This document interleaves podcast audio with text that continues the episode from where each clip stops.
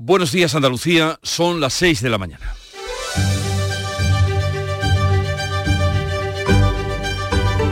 Despierta tu mente, descubre la realidad. En Canal Sur Radio, La mañana de Andalucía con Jesús Vigorra.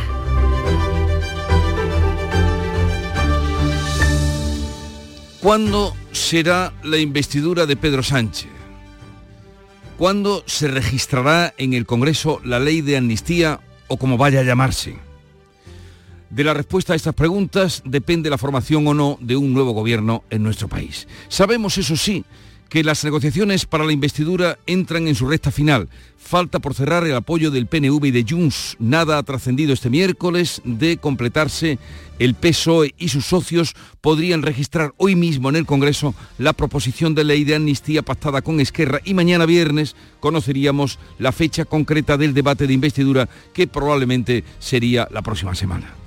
Ante esta maniobra, los populares acusan a los socialistas de cometer un fraude y de ahí en adelante se espera un debate de alto voltaje que podría llegar, como decimos, la próxima semana. En Oriente Próximo, un médico anestesista de Valencia ha podido salir de Gaza y se encuentra ya en suelo egipcio. Un segundo trabajador español de la UNESCO espera cruzar hoy la frontera. Forman parte del exiguo cupo autorizado a salir unos 500 extranjeros y palestinos con doble nacionalidad y alrededor de 80 heridos. Egipto volverá a abrir hoy su paso fronterizo para completar la evacuación. No se descarta que salgan más personas en los próximos días. Jamás eleva ya a 195 los muertos en el campo de refugiados de Jabalia, bombardeado este miércoles por segunda vez.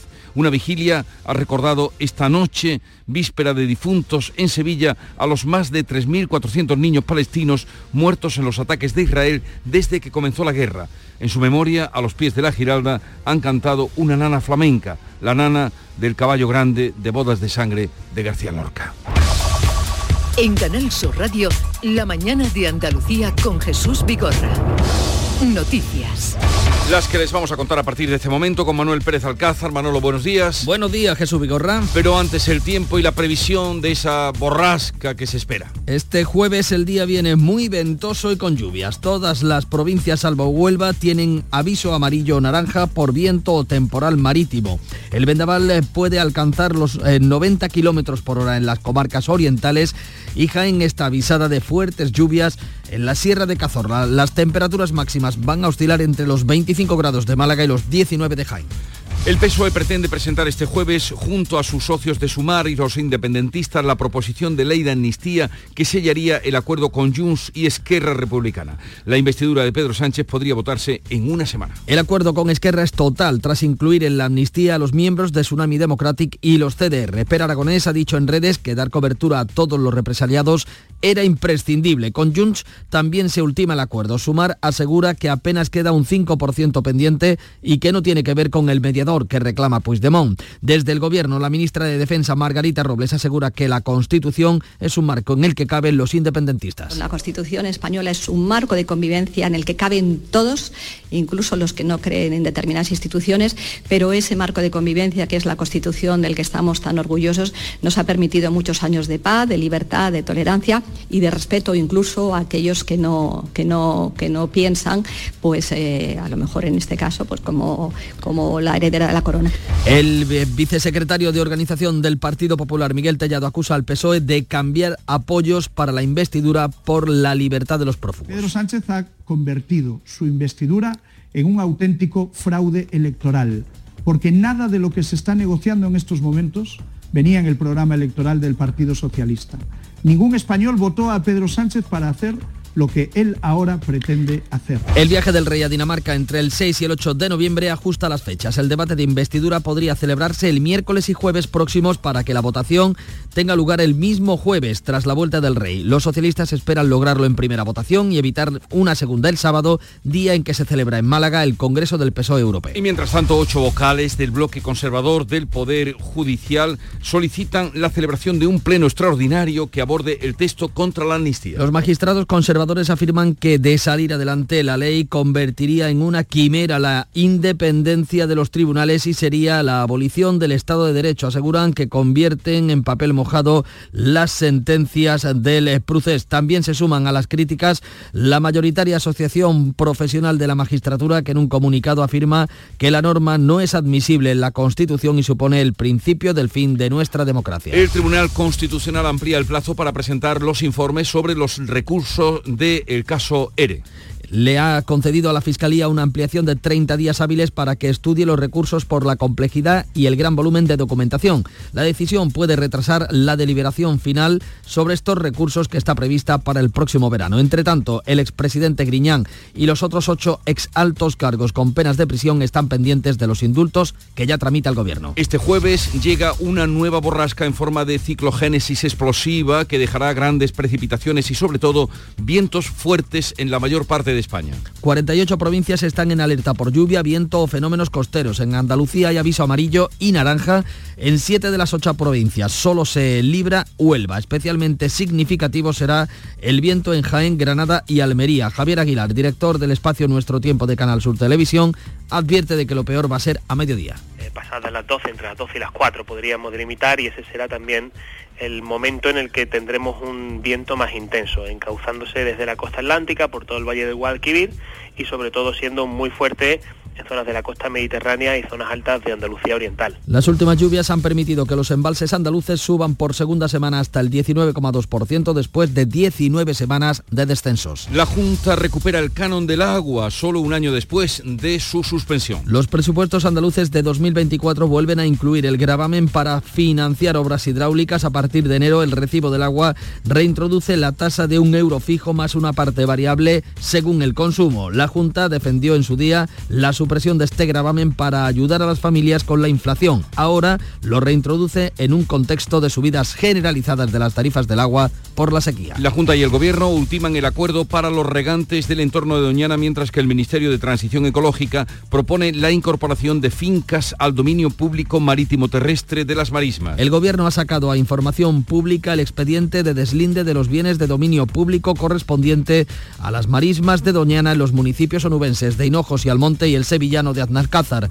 Estos terrenos, según un estudio del Ministerio, son necesarios para garantizar la estabilidad del estuario del río Guadalquivir y la defensa del litoral. Gobierno y Junta ultiman el acuerdo para los agricultores cuyas tierras quedaron fuera del plan de la fresa. El plazo que se dieron para negociar expira ahora. El precio de la luz batirá este jueves su mínimo anual con 4,42 euros el megavatio hora. Será incluso más bajo que el de este miércoles, que ha sido el día con el precio de la luz más barato de todo el año. Ayer el megavatio bajó un 96% con respecto al martes y costó de media 4 euros con 53 céntimos, una bajada marcada por la alta generación eólica e hidráulica. El Ayuntamiento de Mijas debate hoy la moción de censura del PP, vos y un concejal no ha escrito. Es la mayor alcaldía que le quedaba al PSOE en Málaga. Si prospera la moción, la popular Ana Mata va a ser la primera alcaldesa de esta localidad de la Costa del Sol. Dejaría en la oposición al socialista José Le González, que fue investido alcalde tras el acuerdo con Ciudadanos y el concejal por, de Por Mi Pueblo, Juan Carlos Maldonado, que ahora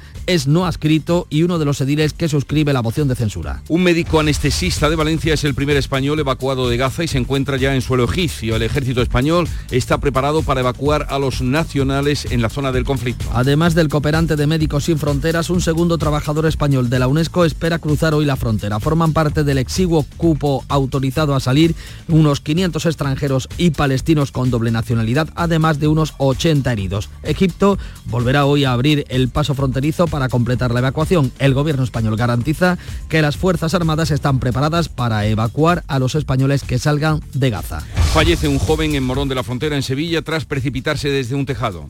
Según algunos testigos, se trata de un jardinero que estaba subido en el tejado de una finca situada en la A360, la carretera que une las localidades sevillanas de Morón y Utrera. La víctima tenía 22 años. Detenida una madre de 27 años en Alicante acusada de malos tratos a su bebé de dos meses. La pequeña ha sido ingresada en el hospital con cinco costillas fracturadas. Los médicos descartaron que las lesiones tuvieran un origen accidental. Por eso se activó el protocolo de malos tratos. La unidad de familia y menor de la policía ha detenido a la madre.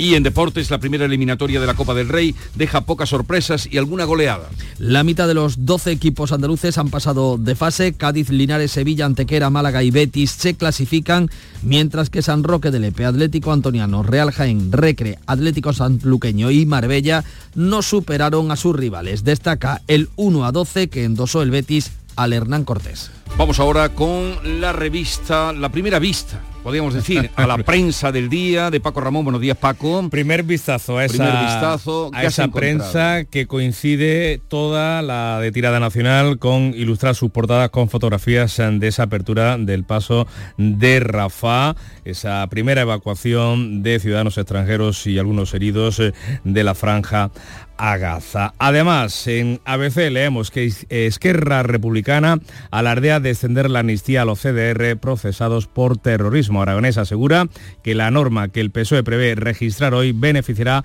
a todos los represaliados, los de represaliados entre comillas, pese a los límites que se había puesto Sánchez. En el país eh, vemos, ven la ley de amnistía de la siguiente modo. El preámbulo de la amnistía apelará al orden constitucional. El texto que se para la investidura de Pedro Sánchez explicita el objetivo de afianzar la convivencia democrática, esto también entre comillas, en Cataluña. La foto, como decimos, para la apertura del paso de Rafah. En el mundo, Armengol blinda la amnistía con un letrado muy vinculado al PSOE. La ley para borrar el proceso llega a las Cortes. Cuenta también este periódico que el expresidente de la Generalitat de Cataluña, de, perdón, de Valencia, el, socialista Ximo Puig, adjudicó a dedo 876 millones de euros en contratos públicos. En la vanguardia, la tramitación de la amnistía deja a Junts a un paso del sí a Sánchez. Los negociadores liquidan los últimos flecos del pacto político mientras envían la ley, aquí dice la vanguardia del olvido penal, como la neolengua de Orwell, al Congreso para su próximo debate. Y en la razón, Moncloa no quiere disidencia en el PSOE con la amnistía. Vamos ahora con la prensa internacional que ya ha chequeado Beatriz Almeda. Buenos días, Beatriz. Buenos días, pues han comenzado a salir de la franja los primeros civiles y cada país da cuenta de los suyos. Por ejemplo, el Times se permite a los primeros británicos huir de Gaza a Egipto. Algunos diplomáticos han sugerido que hasta 7.500 personas podrían salir de la franja en las próximas semanas. Como todos los días desde el 7 de octubre, el diario palestino Falestín abre con las cifras actualizadas de sus muertos y heridos. Leo 8.796 mártires y más de 22.000 heridos en Gaza desde el inicio de la agresión. Y el Jerusalén Post, diario israelí, actualiza también sus cifras. Estas de soldados muertos, 320 desde el 7 de octubre, 16 tras la invasión de la franja hace dos días. Sobre la otra guerra orillada y eclipsada, cuenta el Times que Corea del Norte envía a Rusia un millón de proyectiles de artillería. La inteligencia de Seúl revela envíos de municiones que podrían inclinar el equilibrio del conflicto en Ucrania. Y en el francés eh, Le Figaro, la tormenta Kiaran trae ráfagas de viento de 178 kilómetros por hora y los primeros daños materiales en la Bretaña. Termino con el Wall Street Journal. La Reserva Federal extiende la pausa en las subidas de tipos, pero mantiene la puerta abierta a un futuro aumento. El Banco Central señala que las tasas se mantendrían elevadas hasta bien entrado el próximo año para bajar la inflación. Y la mañana de este jueves arrancó como cada día con Charo Padilla al frente del Club de los Primeros. Buenos días, Charo. Querido, buenos, días. ¿Cómo estás? Hoy eres más estrella del amanecer. Eh, eh, vengo galáctica, galáctica, galáctica, plateada. ¿Que me han dicho que mañana te va de viaje? Mañana me voy a Rute. No me has dicho nada. Arrute, el pueblo de la Navidad. No me has dicho nada. Eh, se me ha Esto vamos a tener que hablarlo con los jefes ya. ¿eh? Mira, te voy a poner al día del precio de los pollos, porque he hablado con el uno precio que, de los pollos. de los pollos, que traslada pollo, o sea, de un matadero a los supermercados. El hombre lleva el camión, carga los pollos y los vende y los descarga y hace los pedidos. O sea, ¿eh? hombre máquina. Eh, me ha recomendado el pollo de corral, el amarillo, porque es más jugoso. Y si tienes que comprar una pieza, el contramuslo El contramundo. Esto, porque a ti te hace falta, porque tú tienes que hacer todas esas cosas y te viene bien. Ahora, el precio del amarillo también te digo que está entre 4,75 euros el kilo del amarillo. Ahora tú quieres calidad o, otro. ¿Tú, has oído eso de que tú, has oído eso de que el pollo se puede poner el kilo a 20 pavos? Yo, se lo he dicho a este hombre, este hombre como los vende los defendía, pero yo lo atacaba y digo, ¿cómo que no? o sea, muy caro. Sí, sí. Pues y hemos hablado de los epitafios. Yo sé que a algunos gente le da yuyu, pero hoy es el día de todo de los, difuntos, y entonces eh, le he pedido a la gente que. ¿Y cuál es el que, más te Por ejemplo, no, como te ves me vi y como ves te verás. Así que disfruta la vida. O eh, con lo corta que es la vida y tú perdiendo el tiempo leyendo mi epitafio.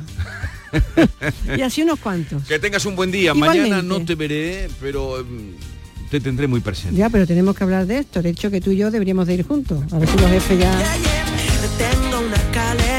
hecha de colores. Un poco de música que nos llega desde Canal Fiesta Radio, la emisora hermana, con efecto pasillo. Vamos a borrarnos todos los temores, quiero saltar muy alto.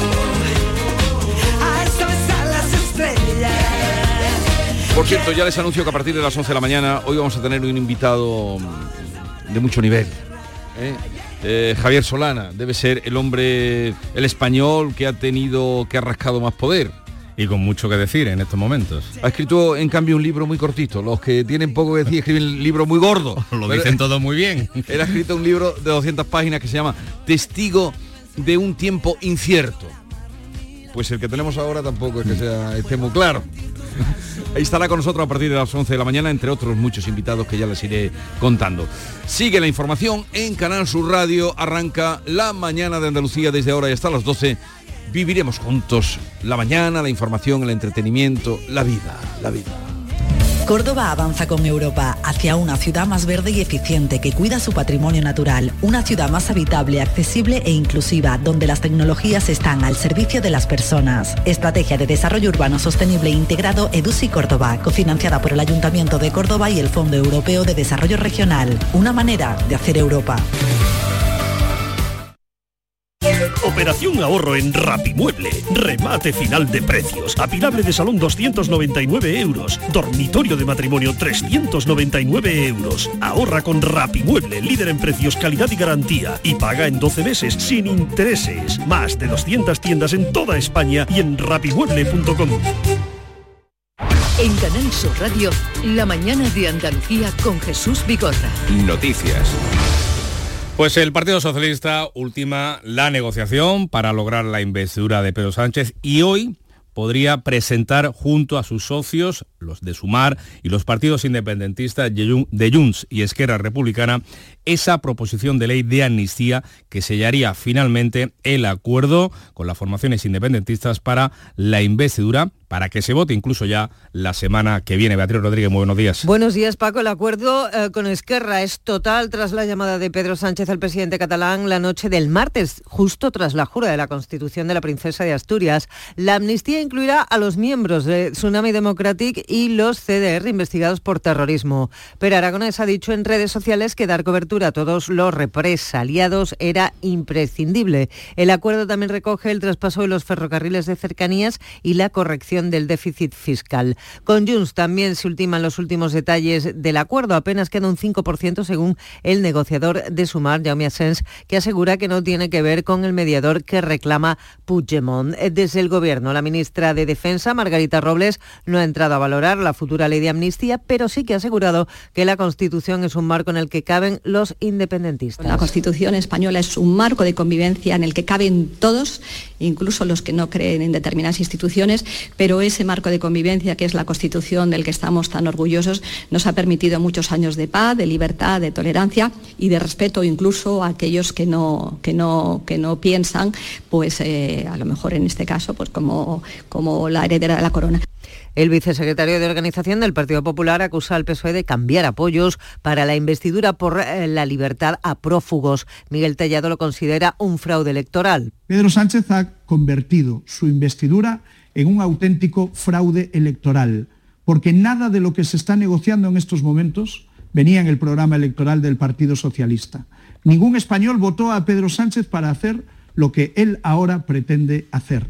El PSOE pretende registrar hoy la proposición de ley de amnistía para que la mesa del Congreso la califique mañana. Desde el gobierno andaluz se asegura que ese acuerdo de investidura alcanzado con los independentistas viene a institucionalizar la desigualdad entre comunidades. El portavoz del Ejecutivo andaluz, Ramón Fernández Pacheco, avanza que el acuerdo será el de la condonación también de la deuda a Cataluña. Considera que el presidente del Gobierno en funciones, Pedro Sánchez, tirará a la basura los recursos públicos empleados para juzgar a los que quebraron la convivencia en España.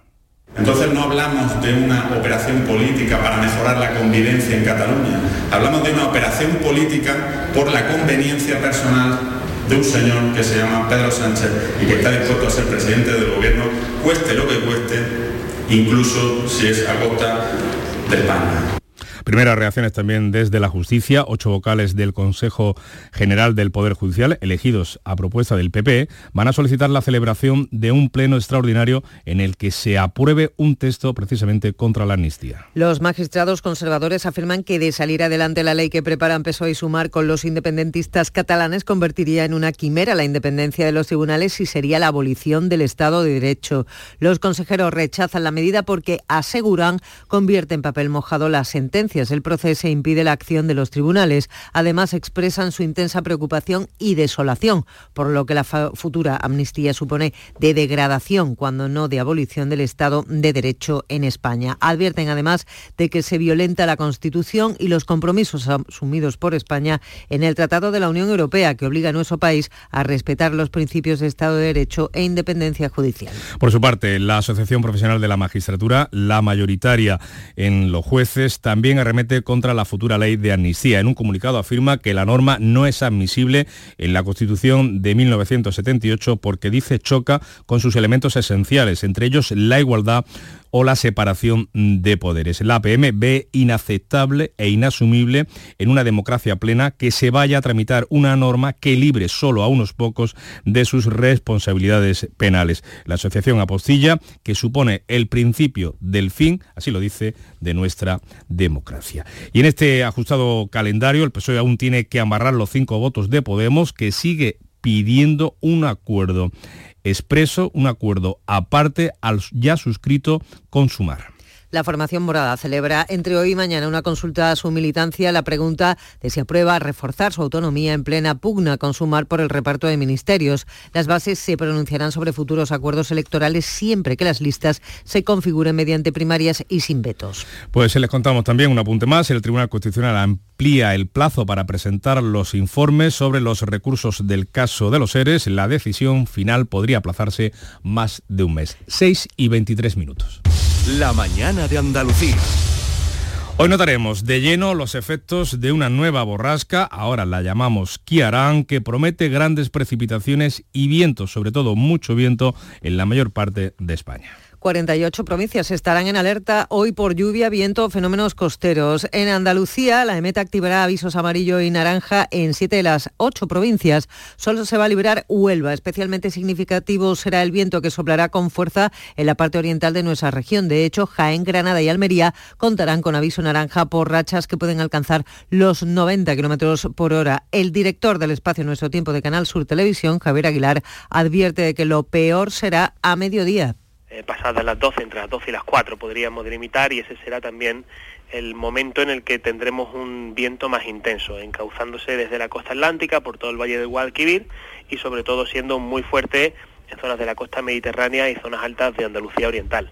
Sepan que en caso de fuertes rachas de viento, el 112 recomienda cerrar puertas y ventanas y retirar del exterior de las casas todos aquellos muebles y objetos como macetas, toldos, tendederos o sillas que puedan caer a la calle y provocar un accidente. Pues a falta de saber qué precipitaciones va a dejar Kiarán, los embalses andaluces suben por segunda semana, lo hacen hasta el 19,2% de su capacidad tras 19 semanas consecutivas de mm, descensos, de pérdida de reserva gracias sobre todo a las precipitaciones de los últimos días. Seguimos hablando mm, del agua, en este caso del cano del agua, porque el gobierno andaluz recupera esa tasa solo un año después de que la suspendiera.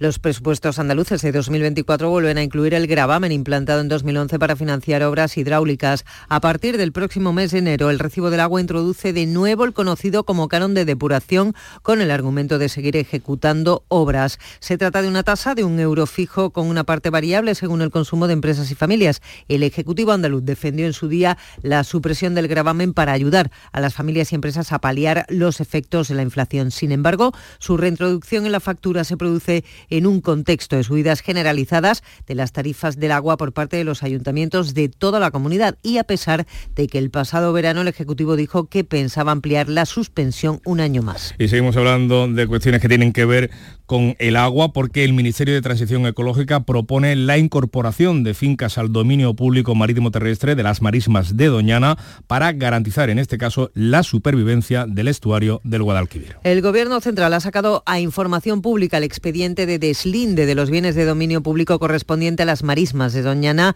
en los términos municipales de Hinojos y Almonte en la provincia de Huelva y de Aznalcázar en la de Sevilla. Estos terrenos, según un estudio del Ministerio de Transición Ecológica, son necesarios para garantizar la estabilidad del estuario del río Guadalquivir y la defensa del litoral. El informe manifiesta que en la actualidad, debido a la acción del hombre, pero sobre todo a la construcción de la montaña del río, Doñana y las mareas no están conectadas, por lo que es muy difícil la inundación natural de la marisma cuando suben. De hecho, en la actualidad solo el agua de lluvia provoca inundaciones en las marismas, según concluye este estudio. Nos quedamos en Huelva porque el Ayuntamiento de Punto Ambría va a presentar alegaciones al proyecto de restauración ambiental y paisajística de la playa de la Bota. Costas tienen la intención de cerrar los aparcamientos sin consultar a los representantes del municipio. Lo hace para regenerar y ampliar la arena de la playa con la intención de eliminar una zona de aparcamientos. El alcalde de la localidad, José Carlos Hernández, responde. Con esta medida se impediría ese disfrute público de la playa, pero también perjudicaría que todos los chiringuitos de esa zona, desde la Mata Negra pues hasta la zona del cruce, pues se quedarían sin posibilidad real de tener clientes, de tener usuarios de playa. Sepan que Salud ha declarado no apta para el consumo el agua de la localidad de Arroyo Molinos de León, también en la provincia onubense. Se superan los límites de turbidez permitidos para el agua de consumo humano. No podrá ser usada para beber ni tampoco para la preparación de alimentos, para cocinar. Y cerca de 75.000 personas de la provincia de Cádiz habitan en zonas inundables. Así concluye un estudio sobre restauración de ríos en tramos urbanos que ha celebrado, eh, que ha concluido en Jerez, una conclusión eh, de una jornada que se ha celebrado en la Diputación de Cádiz o impulsada por la Diputación de Cádiz. La provincia gaditana cuenta con 128 cursos de agua y 167 kilómetros de cauces urbanos. La mayoría de los municipios gaditanos, 36 de los 45 que tienen la provincia, tienen ríos en sus núcleos urbanos. 6 y 27 minutos de la mañana. La mañana de Andalucía. Hay un lugar donde late la historia de Andalucía. Allí el visitante descubrirá el origen de la humanidad, la grandeza del imperio romano, la vida fronteriza y sefardita de Al-Ándalus, la llegada del Renacimiento y la exuberancia palaciega y religiosa del barroco andaluz. Ciudades medias del centro de Andalucía, donde late la historia.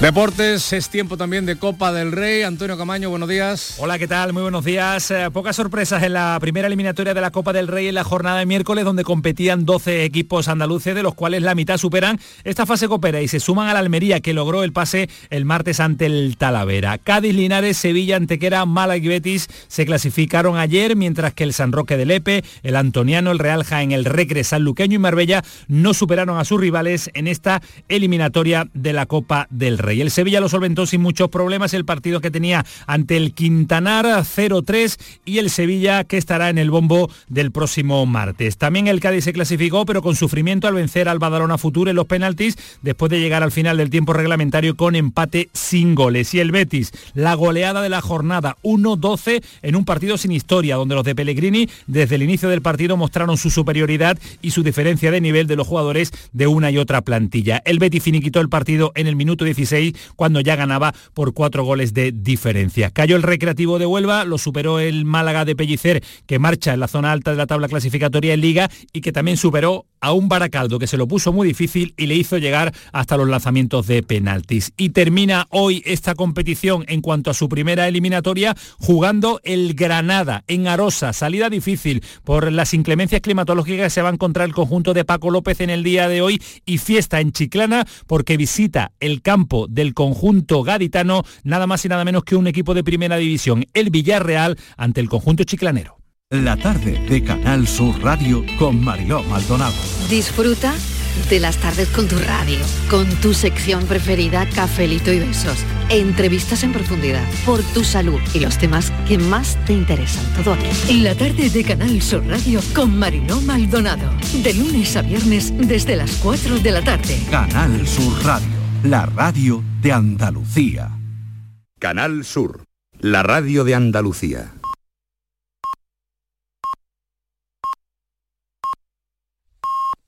Andalucía son ya las seis y media de la mañana.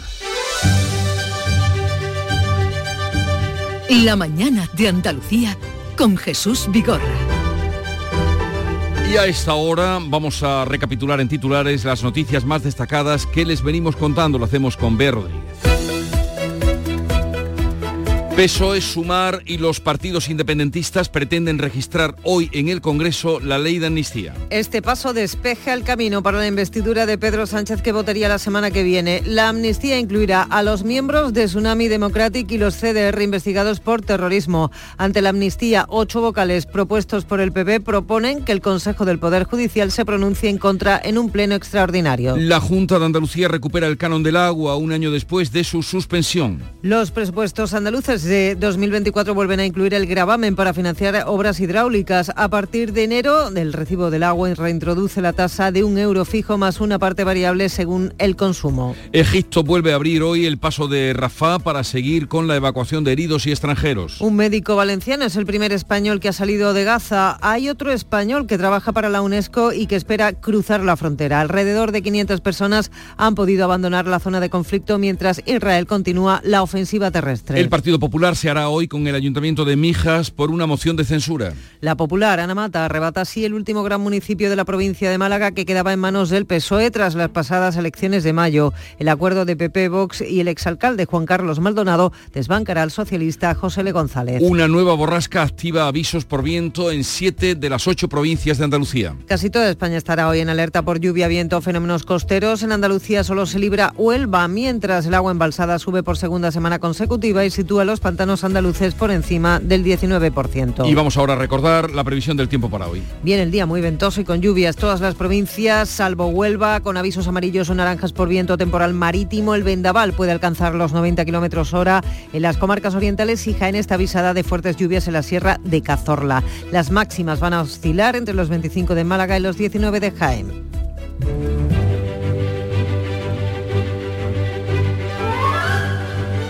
Ese día es la festividad de todos los fieles difuntos que está destinada la fiesta, bueno, la fiesta, la celebración, a homenajear a los fallecidos de la fe cristiana que tras acabar su vida terrenal se encuentran aún todavía en el purgatorio.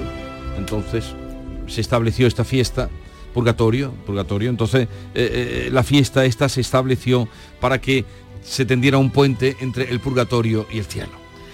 Hay que ver para aliviar el tránsito. Lo que escribió Dante sobre eso. El tránsito. y tal día como hoy eh, fue un día muy triste para el mundo de la cultura y a la vez eh, sorprendente porque era asesinado en un descampado de Ostia. Sí, el puerto marítimo de Roma. Ya sabéis, el director de cine y escritor y más allá de eso, Pier Paolo Pasolini. Roma está acabada, amigo mío. La tragedia es que han desaparecido los seres humanos, solo quedan extrañas locomotoras que colisionan entre ellas.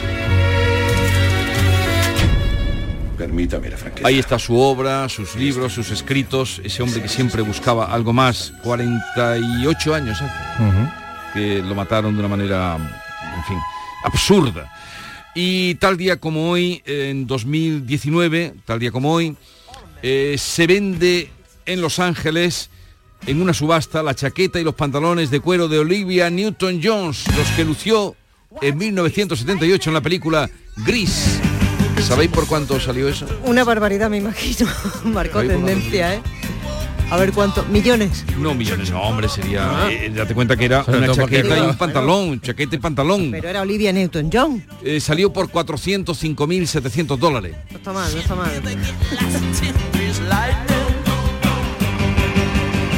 Tuvo luego menos recorrido ella, que era la atracción fatal de nuestra juventud, que eh, John Travolta, que hizo mucha más carrera cinematográfica que ella. Y quedó en el imaginario colectivo por siempre joven, además. Siempre. A pesar de. Eternamente joven. Y la cita que hoy traemos es, no podía ser de otra manera, que alusiva al día que tenemos, Día de los Difuntos, eh, tiro de Shakespeare, eh, ese dramaturgo que nos impulsa atrevernos a amar y dice, ama ahora mientras vivas, ya que muerto no lo podrás lograr. Ama ahora mientras vivas, ya que muerto no lo podrás lograr. La mañana de Andalucía con Jesús Vigorra te invita este viernes 3 de noviembre a la Navidad de Rute. Conoce todo lo que Rute puede ofrecerte en esta Navidad. Descubre la magia y el encanto de un pueblo que está cerca de ti. Un pueblo que está en el corazón de Andalucía.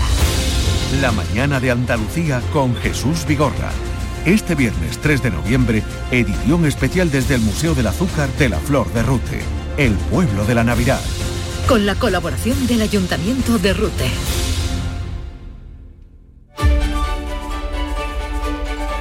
Ya que sale lo de Rute mañana a estas horas, con permiso, nos vamos a tomar una copita para matar el gusanillo. Siempre se decía, ¿no?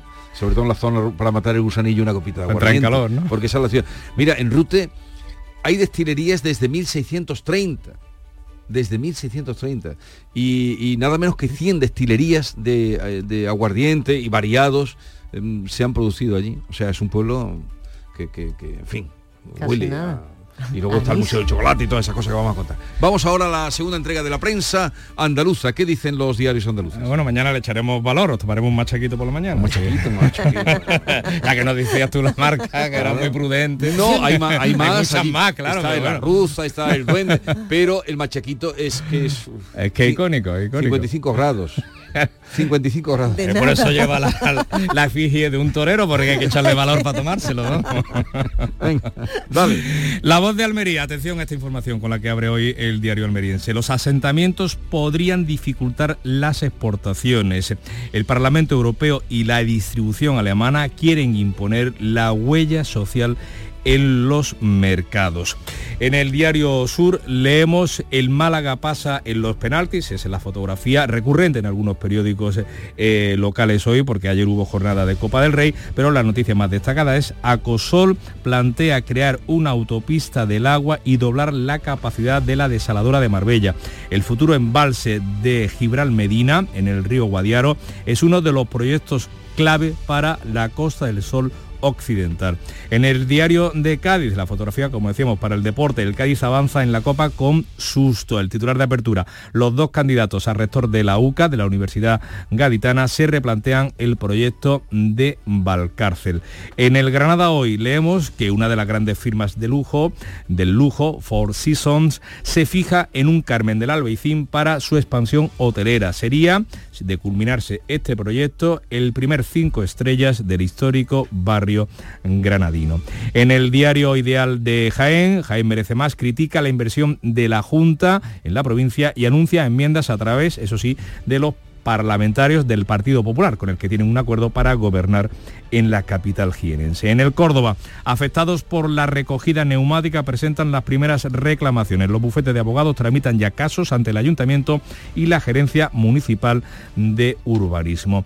En el Huelva Información, lo más destacado es esa fotografía bellísima de la aldea del Rocío, de Almonte, de dos eh, caballos bebiendo agua, el agua vuelve a la marisma. Las últimas lluvias devuelven el brío al rocío y el entorno de Doñana. En el diario mm, de Sevilla se hacen eco de las victorias de Sevilla y Betis en la Copa del Rey, pero la fotografía de es para la Feria del Libro, una Feria del Libro para los sevillanos. Y el titular de apertura, pues el que hemos leído en la prensa nacional, el sector conservador del Poder Judicial clama contra la amnistía, afirma que la ley que negocia el gobierno degrada, si no abole, el Estado de Derecho. Vamos ahora a la segunda entrega de la prensa internacional con B. Almeida. Egipto volverá a abrir hoy su paso fronterizo con Gaza. Han empezado ya a salir los primeros civiles. Leo en el Daily Mirror, el británico Daily Mirror, que encabeza su portada con una escapada del infierno y muestra la foto de un niño palestino llorando, gravemente herido, al que se le ha permitido salir del enclave para recibir tratamiento en Egipto. El italiano El Corriere de la Sera informa de cuatro italianos evacuados y de otro niño, Salem, de siete años, con 81 fragmentos de bomba en el cuerpo.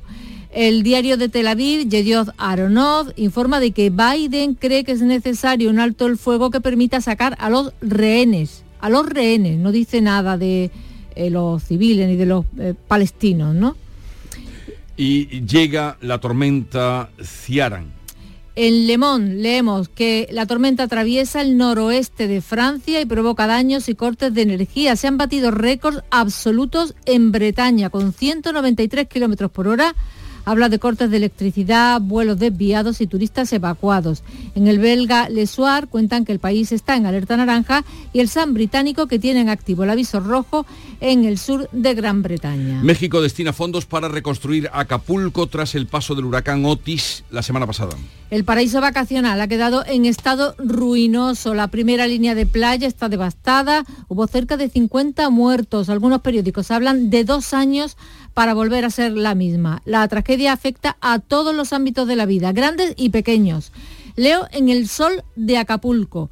Los acapulqueños, eh, bonito gentilicio, se olvidan de sus difuntos tras tragedia por huracán. Otis no solo destruyó edificios y bienes materiales, también limitó las tradiciones por el Día de Muertos, dejando a las familias sin los productos para colocar la tradicional ofrenda como la flor de cempasúchil, el copal, las velas y el papel picado.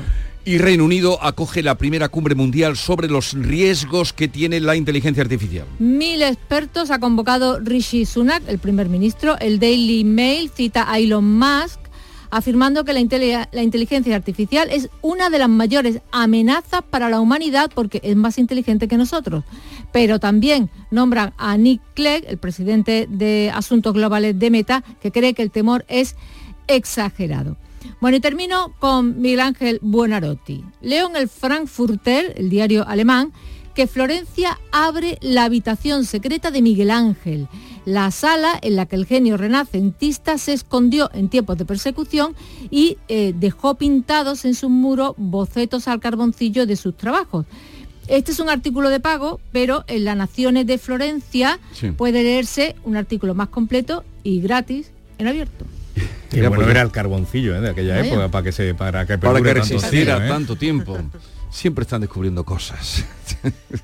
6.42 eh, minutos de la mañana, sigue la información en Canal Sur Radio. Contemplar a Sorolla, Picasso, Goya es extraordinario. Releer a nuestros clásicos, descubrir nuestras jóvenes promesas, arrancarte por bulerías, llenarte de suspiros de España, de rock, danza, cine y teatro es extraordinario. Una cultura extraordinaria se merece un sorteo extraordinario. 4 de noviembre, sorteo extraordinario de la cultura de Lotería Nacional con 105 millones en premios. Loterías te recuerda que juegues con responsabilidad y solo si eres mayor de edad. Dios mío, Yaya, qué buenos están tus macarrones. Algún día nos tienes que contar tu ingrediente secreto. Pates la piara, más buenos que el pan. En Canal Sur Radio, la mañana de Andalucía con Jesús Vigorra. Noticias.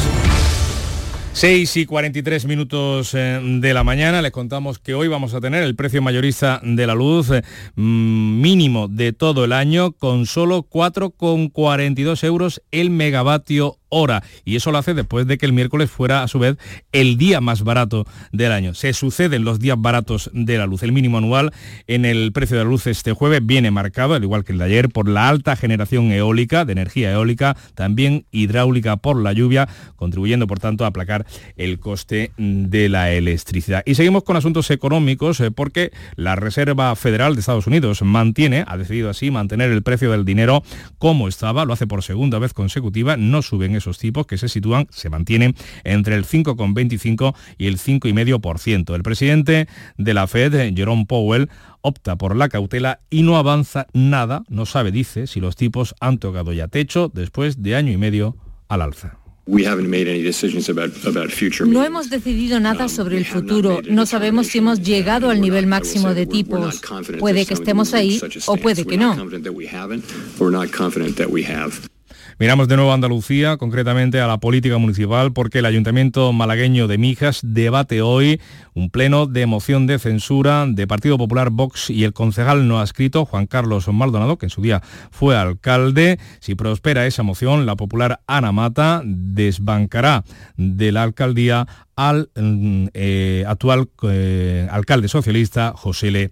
González. Y en la localidad almeriense de Chercos, PP, Vox y los independientes, eh, independientes locales han presentado una moción también de censura contra el actual alcalde, el socialista Eduardo Mesa. Si la moción sale adelante, volverá a ser alcalde el popular José Antonio Torres, que a sus 98 años, 98 años, volverá a ser el regidor de mayor edad de España. Rocío Amores. El pleno se celebrará el 14 de noviembre y en caso de que prospere la moción, la alcaldía volverá a manos populares, las de José Antonio Torres, que es el alcalde de mayor edad de toda España, con 98 años. Torres ha estado gobernando Chercos siete legislaturas. En las últimas elecciones obtuvo dos concejales, igual que el PSOE. El resto se lo repartieron Ciudadanos, Vox y los independientes por Chercos. El socialista Eduardo Mena contó con el apoyo de María Franco, independiente, que ahora se lo ha retirado y ha dado lugar a la moción de son 300 vecinos. Pues la Cámara de Cuentas de Andalucía ha emitido un informe sobre otro ayuntamiento, en este caso el de Algeciras, en el que cuestiona el control financiero interno del municipio. Ana Torregrosa. Recoge el informe que las actividades de control interno correspondientes al ejercicio 2019 realizadas por el Ayuntamiento de Algeciras no resultan conformes con el marco normativo aplicable y también que no se ha podido verificar el cumplimiento de la legalidad en el control interno de la gestión económico-financiera y contable por no disponer de la documentación de evidencia. Desde el consistorio, la concejal de Hacienda, María Solanes, asegura que se ha remitido toda la documentación requerida. El Ayuntamiento de Algeciras ha emitido a la Cámara de Cuentas de Andalucía más de 80 documentos requeridos, así como que la institución municipal ha atendido a cuántas peticiones le ha formulado este órgano. Solanes remarca que este informe desfavorable solo hace referencia al sistema de control interno y no al conjunto del ejercicio económico correspondiente a ese año. Les hablamos ahora de la crisis migratoria, eh, en Canarias. Eh, también están llegando pateras a Andalucía. Este miércoles 17 inmigrantes eh, han sido localizados en el mar de Alborán tras ser avistada por un avión del Frontex.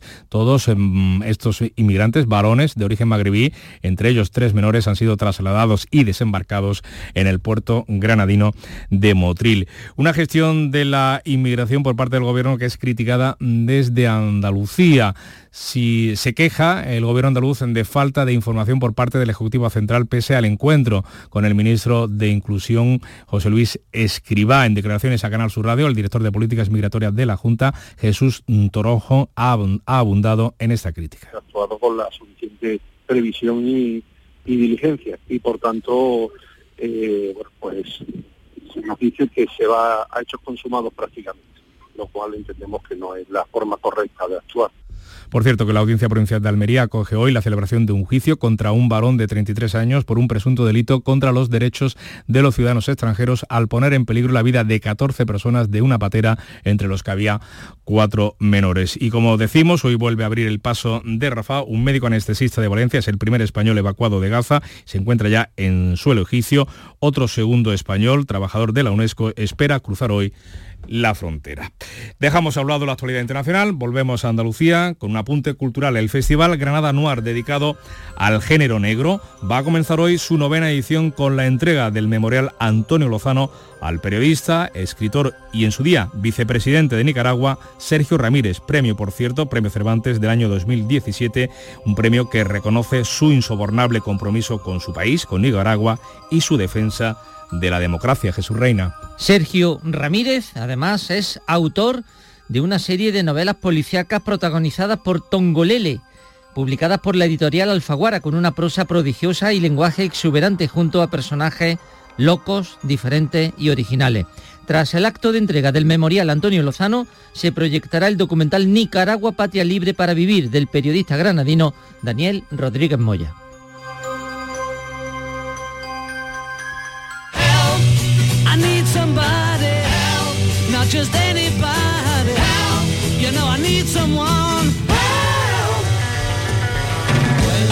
Pues sí, aunque parezca mentira, los Beatles lanzan hoy su última canción, un tema inédito que se ha podido eh, recuperar, en, el que en la que se ha podido recuperar la voz de John Lennon gracias a la inteligencia artificial. La canción póstuma de la banda de Liverpool más reconocida de todos los tiempos se titula Now and Then, tema que Lennon grabó en su casa de Nueva York poco antes de ser asesinado en el año 1980. La maqueta se incluía, entre otras grabaciones del músico, en una cassette etiquetada para Paul, que su vida Yoko Ono entregó a McCartney y que ahora se va a recuperar gracias a la tecnología como la inteligencia artificial.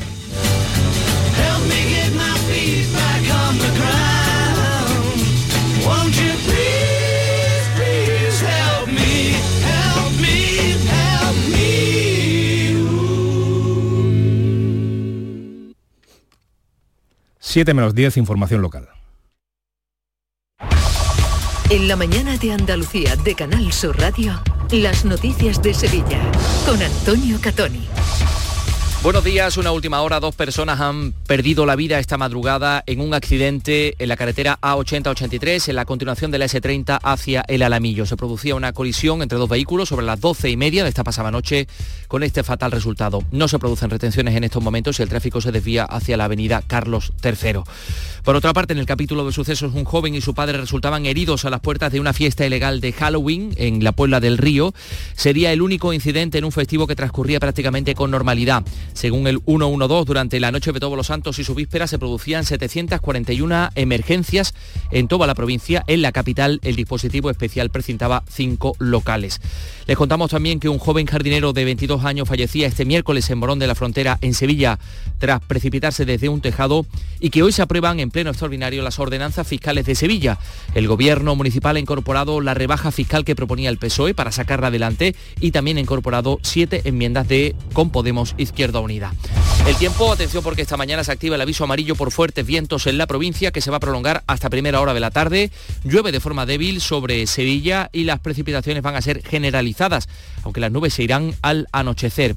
Vamos a alcanzar una máxima de 22 grados en Morón, 23 en Écija y Lebrija, 24 en Sevilla Capital, donde ahora tenemos 19 grados en Sevilla enseguida y en Sevilla también. Desarrollamos estos y otros asuntos con la realización de Cristina Nogales. Foro Flamenco de Canal Sur. Este 2 de noviembre, descubre el flamenco con Antonio Porcuna el Veneno Ana María Ramírez Lallilla y Rocío Luna Alcante y Jaiza Trigo al baile. Desde las 7 de la tarde en el Teatro Fundación Cajasol. Entrada libre hasta completar aforo. Porque no tengo Foro Flamenco de Canal Sur. Con el patrocinio de la Fundación Cajasol.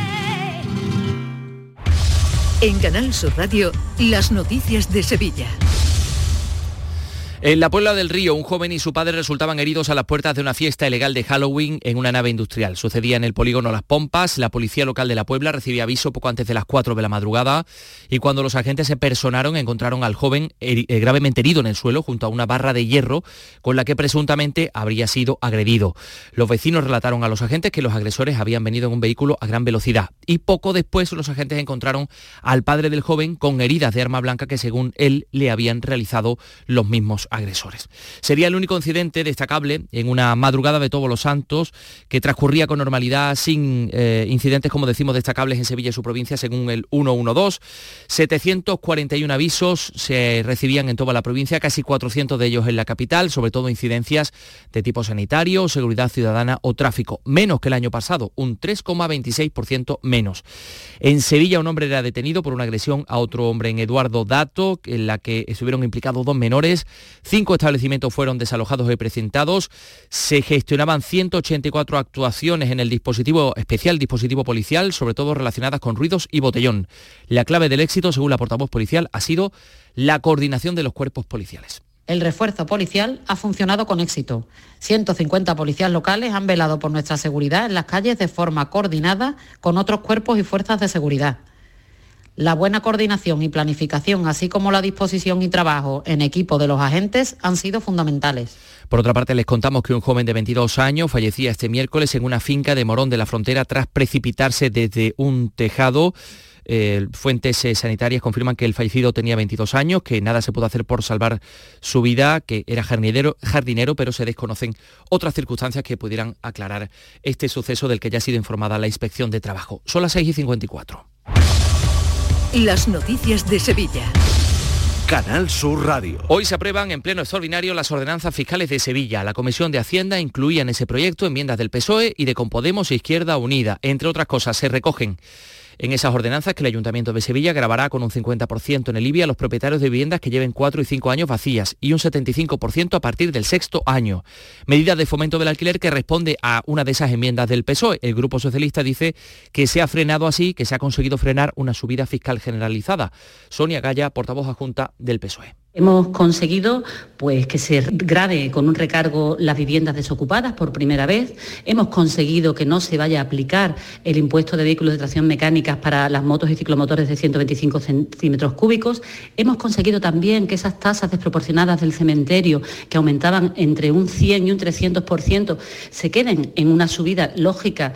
El delegado de Hacienda dice que estas ordenanzas bajan los impuestos, que incluyen más y mejores bonificaciones. Juan Bueno agradecía el talante de la mayoría, decía, de la oposición. Vamos a elevar a pleno el próximo jueves la propuesta de ordenanzas fiscales para el año que viene. Propuesta que cuenta con las aportaciones que hemos aprobado tanto del Partido Socialista como del Grupo Podemos Izquierda Unida, a los que agradecemos su postura negociadora. Lamentamos profundamente que vos no haya querido aportar nada a este debate fiscal que tanto interesa a los sevillanos. Y hoy los consejeros de Educación y de Innovación van a desglosar junto al delegado del Gobierno andaluz en Sevilla las inversiones de los presupuestos andaluces del año que viene, las inversiones que se contemplan para Sevilla y su provincia, 890 millones de euros. Las conocemos. José Manuel de la Linde, buenos días. Buenos días. Se destinan 160 millones para culminar el tranvía que conectará a Alcalá de Guadaira con Sevilla. La ampliación de la red de metro cuenta con una partida de 122 millones de euros repartidos en varios proyectos el más cuantioso es para la primera fase de las obras del tramo 3 de la línea 3 que une Pino Montano con el Prado. Hay previstos otros 52 millones para continuar con la segunda fase de túneles que se extienden hacia la Macarena. Los presupuestos prevén además 1,2 millones de euros para actualizar la línea 2. Para la adaptación de la ciudad de la justicia se dedican 4 millones de euros. En este ámbito también destacan los 3 millones para rehabilitar el Palacio de los Cepedas de Osuna como futura sede judicial. 43 millones van para las dos universidades públicas sevillanas. Otro montante importante de casi 19 millones de euros para el Parque Tecnológico de la Cartuja para seguir avanzando en el proyecto E-City que convertirá el recinto en una isla bioclimática. Del ámbito cultural, 1,5 millones se destinan al Centro Andaluz de Arte Contemporáneo y casi 300.000 euros para la reforma de la sala expositiva de Santa Inés. En este ámbito se incluyen más de 400.000 euros para rehabilitar el espacio del Palacio de Altamira y hay 40.000 euros para investigar la necrópolis púnica de Osuna. Noticias de Sevilla en Canal Sur Radio. En HLA Santa Isabel cuidamos de los más pequeños de la casa en nuestra nueva área de pediatría HLA Kids. Modernas instalaciones pensadas para mejorar la experiencia de los niños. Profesionales de referencia. Consultas externas. Hospitalización y urgencias las 24 horas. Calle Luis Montoto 100. Citas al 954-919-015. HLA Santa Isabel cuida de ti. El llamador. Los lunes a las 10 de la noche. En Canal Sur Radio, las noticias de Sevilla. 6 y 58, el gobierno andaluz llama a la prudencia ante la posible reapertura de la mina de Arnalcollar. El portavoz Ramón Fernández Pacheco aclaraba que en estos momentos la Junta ha presentado el dictamen para esta reapertura, pero que aún no hay visto bueno medioambiental. Ahora cualquier entidad puede presentar alegaciones a ese dictamen y más adelante se decidirá sobre el mismo.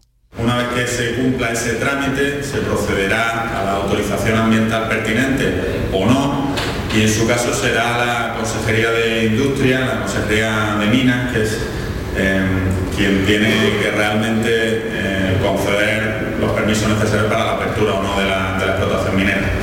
Estamos en el dictamen ambiental. Y anoche en Sevilla, una vigilia recordaba a los más de 3.400 niños palestinos muertos en los ataques de Israel bajo el lema Guardia silencio cuando los niños y niñas duerman, no cuando mueran. La cuarta manifestación desde que estallara el conflicto el 7 de octubre, organizada por plataformas pro-palestinas a los pies de la Giralda. Vamos con la información deportiva. Antonio Camaño, buenos días.